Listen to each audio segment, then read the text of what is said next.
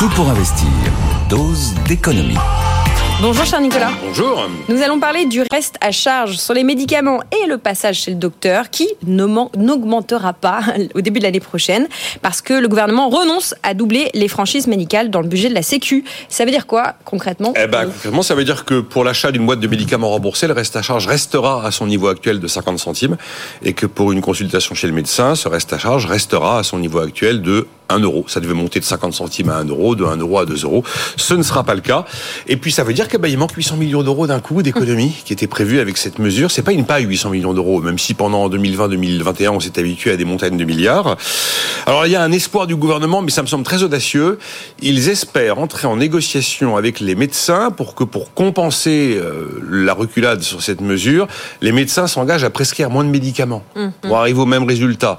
Je suis assez dubitatif sur les chances d'avoir euh, un accord qui permettrait, en, échange d'une moindre prescription, d'obtenir 800 millions d'euros d'économie, même si c'est un vrai sujet de santé, parce qu'on a une caractéristique en France, ce merveilleux mirage de la gratuité fait qu'effectivement, on a une consommation de médicaments qui est totalement excessive par rapport aux autres pays. Mais oui, on consomme toutes les plaquettes, en tout cas on les garde chez soi, même si on ne la consomme pas intégralement. Alors pourquoi cette, cette reculade? Pourquoi le gouvernement recule-t-il? À cause d'une opposition généralisée. Opposition des Français, on est tout, tout le monde est biberonné depuis l'enfance à l'idée que la, la, la santé ça ne coûte rien. Alors dès qu'on se met à vous dire qu'il va falloir mettre un peu de votre poche, on a l'impression que c'est un hold-up national. Et d'ailleurs, c'est hostilité aussi des médecins. Hostilité généralisée depuis la gauche jusqu'au RN, en passant par les LR à l'Assemblée, euh, à l'idée euh, qu'on allait augmenter le reste à charge sur euh, les franchises médicales jusqu'à imaginer que ça pourrait finir en motion de censure. Et puis opposition aussi euh, généralisée des partenaires sociaux, et là c'est pareil de la CGT au MEDEF, qui s'oppose catégoriquement à cette idée. Quand vous avez autant d'opposition devant vous, eh ben il y a un moment où le gouvernement préfère renoncer.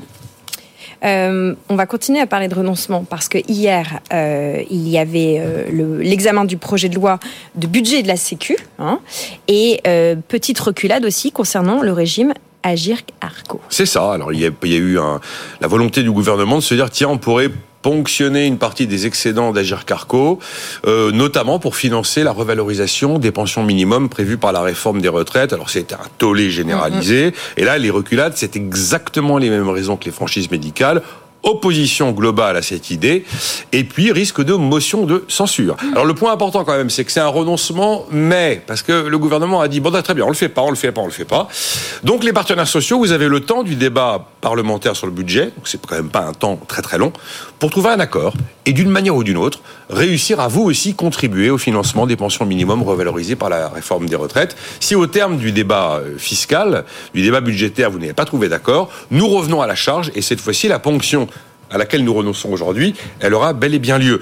Euh, mine de rien, c'était 400 millions d'euros, les économies que ça devait permettre de réaliser, euh, enfin en tout cas ce que l'État ne devait pas débourser de, de en plus, c'était 400 millions d'euros en 2024, 800 millions d'euros en 2025, 1 milliard d'euros en 2026. Ce qui veut dire que hier, en un claquement de doigts, eh ben, l'État s'est assis sur 1,2 milliard d'euros. Voilà. Comment perdre 1,2 milliard d'euros en un instant C'est le titre qu'on a donné euh, à cette chronique. Alors, beaucoup dénonçaient d'ailleurs un hold-up à propos du fait qu'on aille prendre de l'argent euh, dans Agir Carco, qui est bien géré, régime complémentaire du privé, pour le verser au régime général, voire euh, permettre de financer une partie du régime public. Je comprends très bien l'aspect un peu moral du sujet, la main sur le cœur, ce sont mes mmh, mmh, mmh. cotisations gérées par mes bons partenaires sociaux, c'est du vol.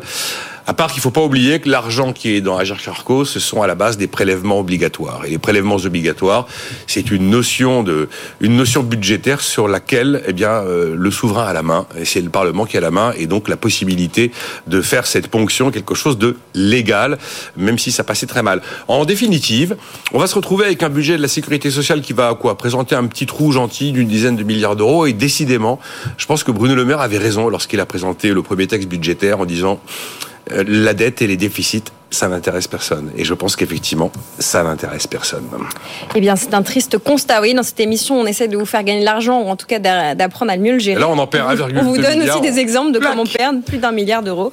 Et ça ne se passe pas dans une salle de trading. Merci beaucoup, Nicolas Dos, pour ce décryptage.